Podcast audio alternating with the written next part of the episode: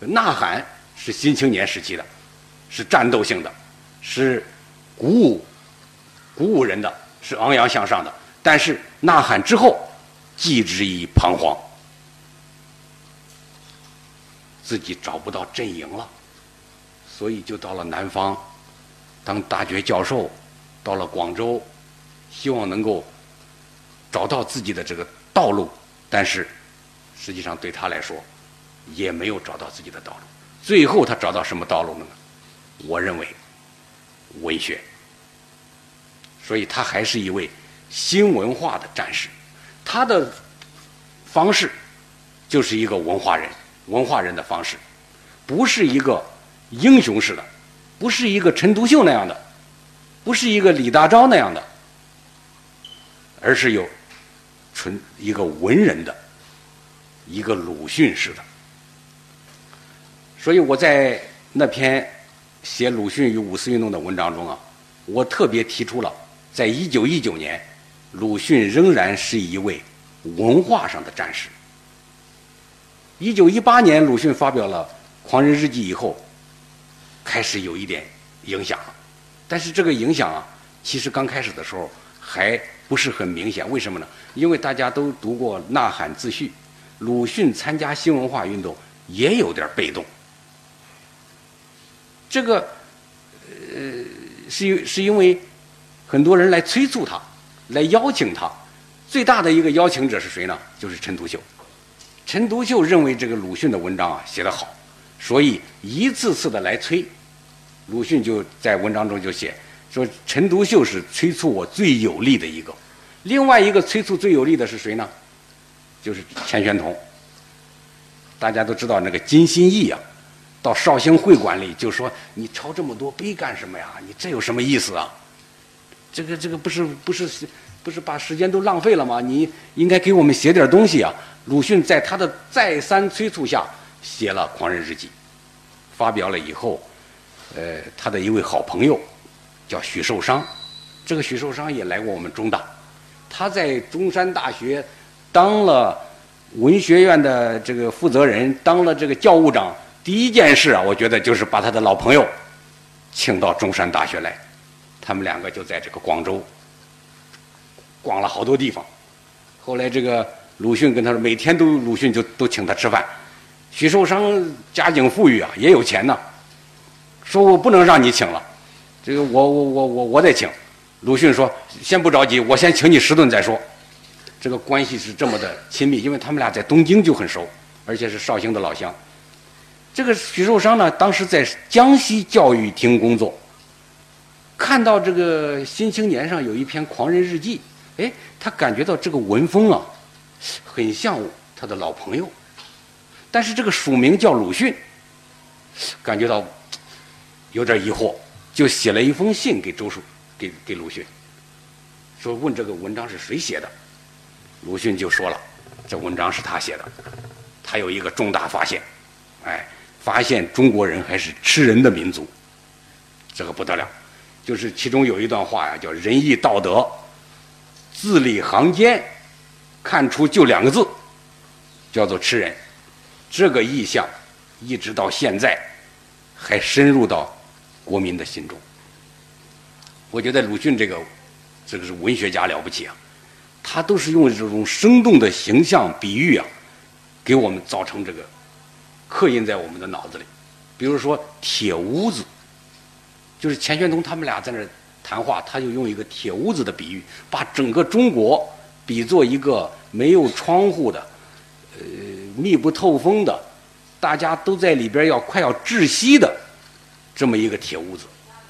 现在的我们的使命是打破这个铁屋子。像这样的比喻，还有像吃人的这种、这种想、这种奇怪的想法，这种病人一般的想法，一下子就把这个读者给抓住了。所以徐寿裳跟他这个就开始这个通信中啊，就经常讲一些怎么改变中国文化的这个状态，怎么样把旧文化彻底进行改造，怎么样用人性的人道的这种观念来建设新文化。这就成了鲁迅的使命了。所以，一九一九年一开年，鲁迅虽然是一个过着他的平很平常的这个教育部一个小官员的这种生活，但是他的思想中，这种新文化的这种理念是继续的在发展的。比如说，一九一九年初，许寿裳的那个儿子啊要上学了，上学他就给鲁迅写了一封信，他说：“你看看这个犬子啊，准备读书了。”你看，你对他推荐一些什么书吧，呃，给他一个指导吧。呃，因为你在现在在北京嘛，现在有什么书可读？你搞个书单。所以鲁大家都知道，鲁迅一生中是发生过一个重大事件，叫青年必读书事件。这是其实是一九二五年的事了，也就是说，一九一九年五年五六年之后，鲁迅写了一段话，说让。青年人少读或者不读中国书，多读外国书。这句话出来以后，可以说是舆论哗然。大家都说鲁迅这是历史虚无主义、民族虚无主义。直到现在，还有很多人批评鲁迅。这是对我们中国传统文化，你就是这么一个态度吗？你把我们中国文化彻底斩断了吗？把我们这条长河，说新文化运动是有罪的，说新文化运动就是文化大革命的开端，罪大恶极。但是我们要把鲁迅啊这个思想放到当时这个环境中，放到当时旧文化那样一种僵化的。那样一种腐朽的，那样一种禁锢人、束缚人，那样一种具有吃人性的那种状态中，我们就好理解了。徐寿裳问他，让他推荐书目，鲁迅是怎么说的呢？鲁迅说呀：“中国古书，页页害人，每一页都害人。新出的书。”也都是谬妄甚多，所以呢，他建议，最后他只好建议，他说：“你最好还是读一点啊，记录名物的书，哎，这个对孩子们有用，就像咱们这个中国古代的圣人教导他的儿子多读《诗经》，为什么要多读《诗经》呢？多学诗嘛，不学诗无以言。孔子就跟他个他的孩子说呀，要。”读诗，至少多识鸟兽草木之名。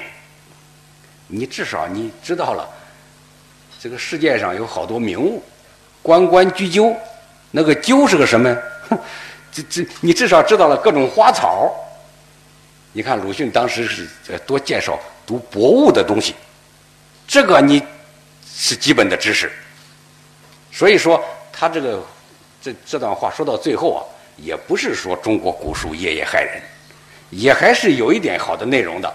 比如说《本草纲目》里头，虽然也有一些妄，也有一些胡说，但是大部分还是经过我们古人这个反复试验的嘛。有些中草药还是很有用的嘛。所以鲁迅这种话呀，实际上是我觉得是表现了他的一种态度。为什么不读中国书，少读中国书？因为中国书。他的根本思想不对。凡事要看一个根本思想，根本思想是什么呢？就是对人的尊重，就是人道主义。如果你这个文化不尊重人，是一种一种一种这个封建的一种反动的理念，一种压迫人的这样一种理念来立意的话。那你这个文化，就问题就就是根本性的问题了。其实鲁迅讲的，就是中国的文化对人的不尊重问题。所以，中国人好多人著书是一种奴才的口吻口吻，都是一开始一张口就是皇上圣明，臣罪当诛，我这个不行。就是您最伟大，如果你用这样一种说一种态度来立言的话，你这个都没有价值了。五四这一代人呢，提倡的就是一个民主，然后是一个科学，要的就是这样一种转变。这个转变，他们当时认为只有西方有，中国古代他们找不着。其实后来我们的学者们也发掘了不少，什么孟子这个是里头也找出几句话来，说也孟子也认为人民最重要，君主不重要。但是实际上在我们现实中呢，在我们几千年的封建社会中，那还是君王重要吗？什么时候有人民讲话的权利？就是要把这个口气变过来。就是要造就一大批新人，所以我们有了现代的转型，现代的教育，有了新文化。所以新文化为什么我们现在要纪念这个？我觉得五四运动，因为五四运动的基础是新文化运动，没有新文化运动，就不会有民众的觉醒，就不会有这些青年学生们这么昂扬的这种精神斗志，走上。我们中国的政治的舞台，所以新文化带给我们的是一个根本性的态度上的转变。如果我们还没有把态度转变过来，那我们这个人就没立住。就鲁迅特别讲要立人呢，那就是我们的这个文化还有欠缺，不是主人的文化，还是奴才的文化，这是非常关键的。那么新文化运动啊，可以怀念的地方很多。一百年来，正好让我们开始总结一下，因为一百年以后，我们还遇到一个建设新文化的问题，我们又遇到了西方仍然在用各种方式啊，来跟我们这个固有的文化进行冲击，而我们要找到我们的自主、自信，我们要找到我们的文化本体。就中国人，你这种文化如何利于这个世界呀？让世界各国各种文化尊敬你，把你当做一种优美的、健康的这种文化形态，这是目前我们中国其实还面临着这个问题。所以我们现在又提倡文化自信了，我们又提倡我们的文化主体了，我们的文化本位了。这个我觉得是非常重要的。那么我们现在要总结一下新文化带给我们的这么多的恩惠，它不只是这个思想激进呐、破坏性的呀，它有建设性的。比如说我们现在说的这种白话文，我们现在怎么说话就怎么写字儿，怎么写文章，这就是鲁迅讲的有声的中国。原来我们这个这个是个无声的中国。我们写字写的文章跟我们说的话不一致，是写的是一种文言，一般老百姓看不懂，只是一些精英才能够读得懂。经过一百年，经过我们对学教育的改造，经过我们对学制的变革，现在我们取得了多大的进步？这个可以说数不清的，比如说女性的解放，这个在过去女子受教育的非常少啊。一九一九年，就是今年我们在在在我们也在讲这个，在找各种资料啊，我们要纪念一九一九年的这场运动啊，我们就发现一九一九年开始，我们有地方上有有几位女子呼吁。我们中国要要有女子来上招大学里要招收女生，这很重要。从一九二零年就开始了，北京大学开始招收女生了，男女同校。过去也有，是教会，还有我们的一些一些一些地方办过一些女子学校，不是没有。五四运动中也有女生在这个游行的队伍中，我们也是看到的，但是呢，为数非常少。那么现在呢？经过一百年了，我们的在这方面取得的成就非常大。我们确立了对于儿童的这种教教育，儿童本位、儿童优先这种观念从哪里来的？大家看一看鲁迅的《我们怎样做父亲》，就是一九一九年写的，就是传输了、传播了一种教育理念。我们应该怎么看待我们的后代？我们应该怎样培养他们？怎么解决代际之间的关系？这文章写得非常好，是一种新文化的理念。直到现在，我们当然对于我们的孩子的教育啊，下一代啊，我们这种成就、这种理念已经相当先进了。另外还有我们的这个汉语拼音。呃，国音的这个设置，注音字母的这个制定，这都是国家行为。这个我们我们过去经常讲，呃，军阀政府，反正我们的历史书啊，一出现就是痛击军阀政府，认为他们十分反动。其实我想，我们应该把这个整个这个一九一九年呢，整个五四运动前后。把它作为一个有机的整体，这这整个一个国家，这个国家呢，它不一定都是办政府啊，不一定都是在办坏事的，它也是在谋求整个国家的统一的，而且谋求整个国家文化的一种主体性的。比如说，军阀政府也颁布了很多法令，要实行注音字母，实行国语统一，实行简化字。制定中学语文教科书、小学读本这些都是当时出现的行动。那么，如果把这些东西都把它放在一起来看呢，我觉得就对历史就是比较全面了，而不是像过去那样啊，直接就指斥这个呃反动政府、镇压学生，一直是什么事都好事都不干的，啊，都是投降卖国的。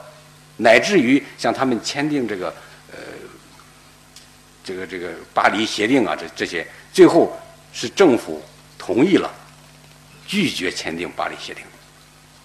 像这样，我觉得是一种历史观。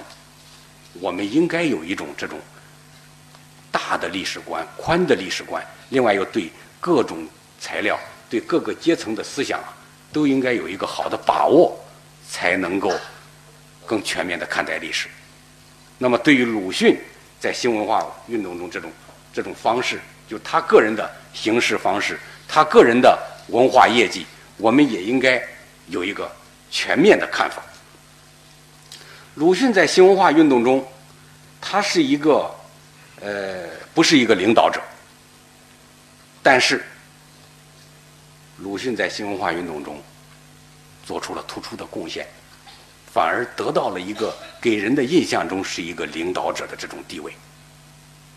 那么从政治上来说呢，大家都知道这个陈独秀啊，虽然是新文化运动的总司令，但是陈独秀后来搞革命，创建共产党，在这个党内领导的过程中发生了一些失误，就被就被党啊清除出去了。他一直成为一个异类，所以我们现在纪念陈独秀呢，就有一些问题。我们就把他这个新文化运动领导者的这个地位有点弱化了，不敢大张旗鼓的讲陈独秀。比如说，在陈独秀的家乡安庆，当地的政府啊。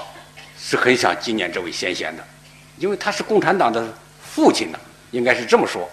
但是呢，也只能建一个陈独秀墓园，不能叫纪念馆，因为大家都知道，凡是叫做纪念馆的，那就说明这个人物有相当的对民族、对国家有相当的贡献，我们才能够纪念他。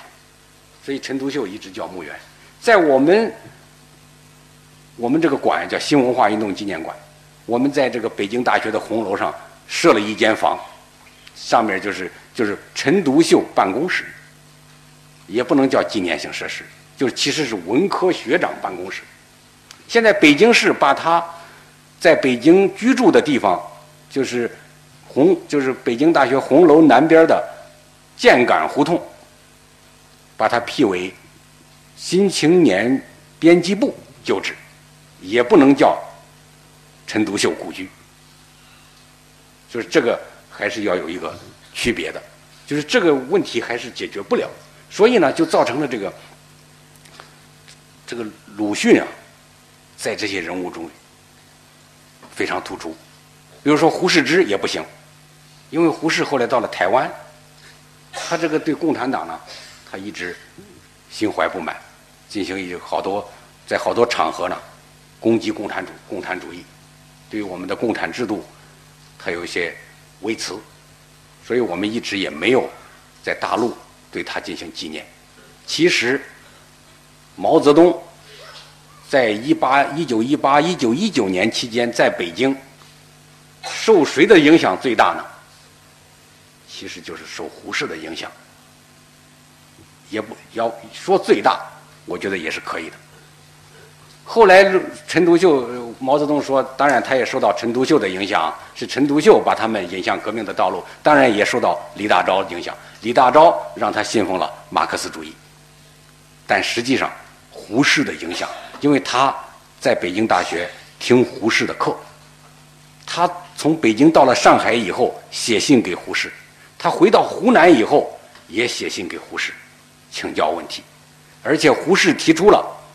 问题与主意的，就是要多研究些问题，少谈些主意。这个观念是和李大钊展开的争论，这是新青年同仁之间的争论。但在这个争论的过程中，毛泽东对于胡适的观点很赞同。他在长沙销售胡适的书，他在《湘江评论》上列出了很多问题，研究问题嘛。胡适这个提倡研究问题，所以毛泽东在一篇这个计划书中就列出了一两百个问题。这是对，其实是对胡适的一种一一种这个这个特别敬佩的一种表示。但是现在我们在讲新文化运动中呢，运动的时候呢，讲胡适，讲陈独秀。都比较少，讲鲁迅比较多。那这个原因是什么呢？我觉得文学很重要。陈独秀看了胡适、看了鲁迅的小说以后，非常的佩服，写信给周作人说：“育才兄的小说，我是五体投地的佩服。”鲁迅写了几篇小说以后，在《新青年》上登了几篇以后，陈独秀就把这个。就认为这个鲁迅这是是一个天才，他就催促鲁迅呢多写，尽快寄稿来，而且他还催促鲁迅把写成的这些小说集起来，印成一本书，就是我们后来看到的那个《呐喊》。其实这个《呐喊》是鲁迅，这个是陈独秀催促鲁迅这个印出来的。其实，在这个，在这个《新青年》上发表文章啊，鲁迅并不如鲁迅的发表的文章没有陈独秀和胡适多，但是他的这个这个影响非常的大，所以鲁迅后来就说，这个新文化运动中啊，他自己是听将令的，是陈独秀这些领导人们让他做的什么。他响应他们的号召，发出了一句呐喊，所以他的观念是非常的激进。在这个新文化这个这些这些同仁们之中啊，鲁迅的观点是比较激烈的。刚才说的是吃人呐，什么中国旧书夜夜害人呐，这些观念啊。其实还有比这些观念更激烈的观念，比如说当时他们在探讨怎么样把这个汉字给它消灭了。这个现在听来，我们就感觉到更是不得了了。那这个就是大逆不道嘛，鲁迅。我们中华民族这么优美的这个汉字，呃，这个为什么要把它消灭呢？我们现在也以这个文化为自豪。这个问题，我想大家还应该再进一步思考。怎么思考呢？就是鲁迅他们认为啊，中国这个汉字特别繁难，影响教育效果，影响文化普及。这个我不知道，现在我们的人能不能还赞同鲁迅的话？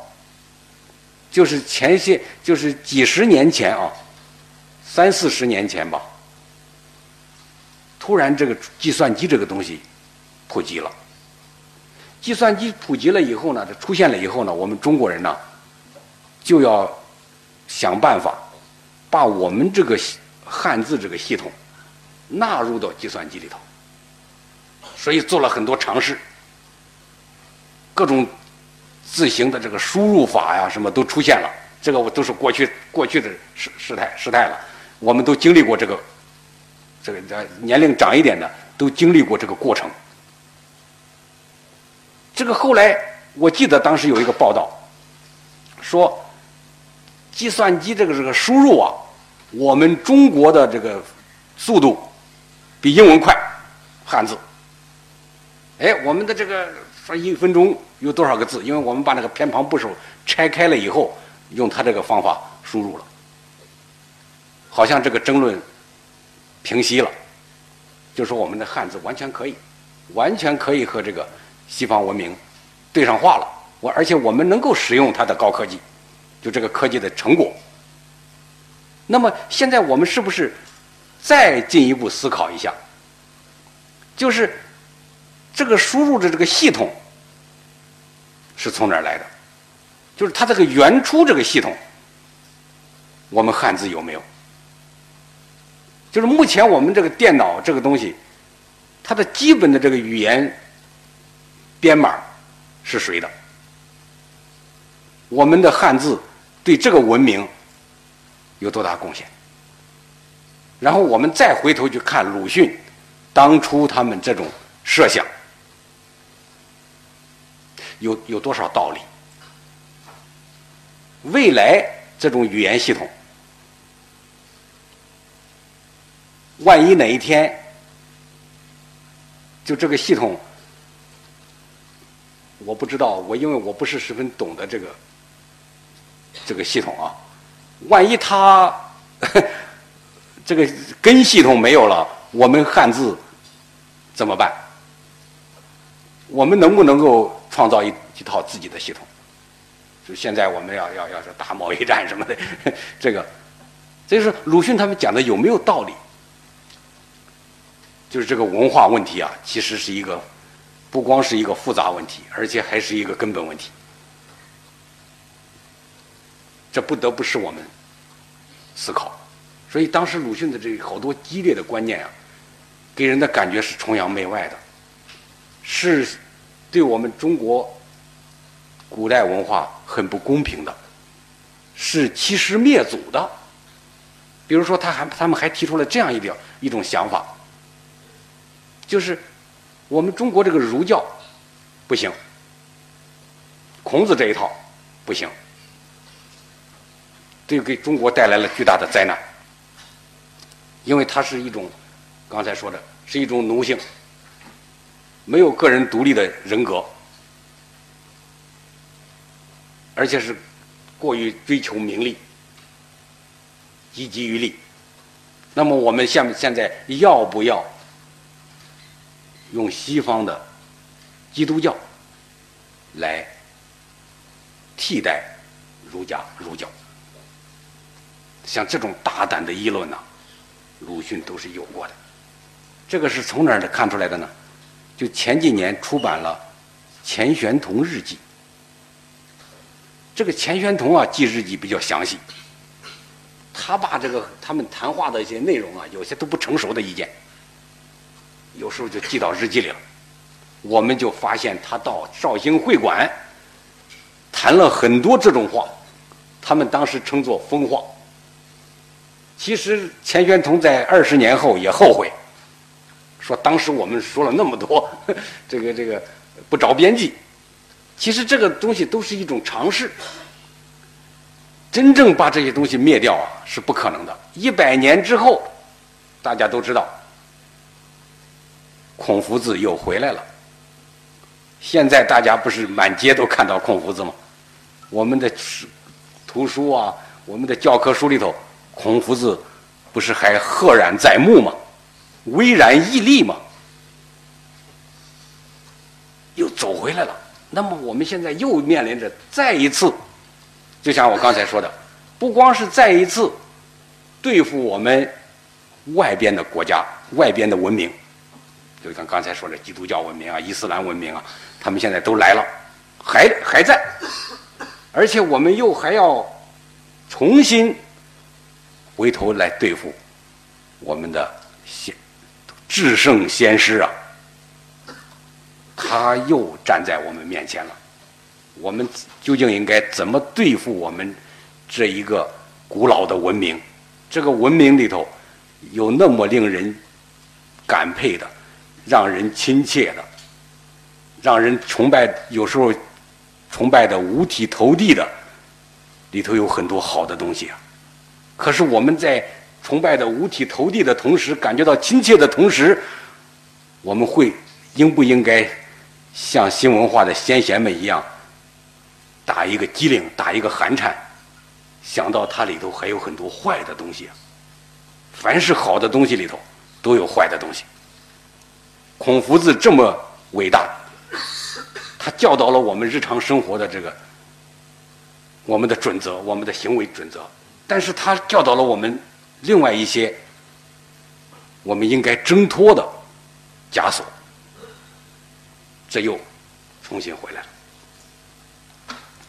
所以说讲这个鲁迅在在新文化运动这个阵营中啊，他的这个怎么样取得这这么大一个成就？他本人，我觉得他是有意识了。到了新文化运动、五四运动十年、七八年之后，鲁迅就感觉到自己。在中国文学文化上是有贡献的，就这个贡献，直到一百年后的今天，我们再回头去看，就感觉到确实是了不起。怎么我们出现了这样一位人物？所以当时他在新文化运动中啊，他说这个，比如说他跟这个李大钊。因为李大钊这在新文化运动中呢，他是一个思想者，他是引进马克思主义，写了很多文章，而且最后搞革命运动，成为北方的共产主义的小组的领导人，也算我也是我们中国共产党的创建人之一。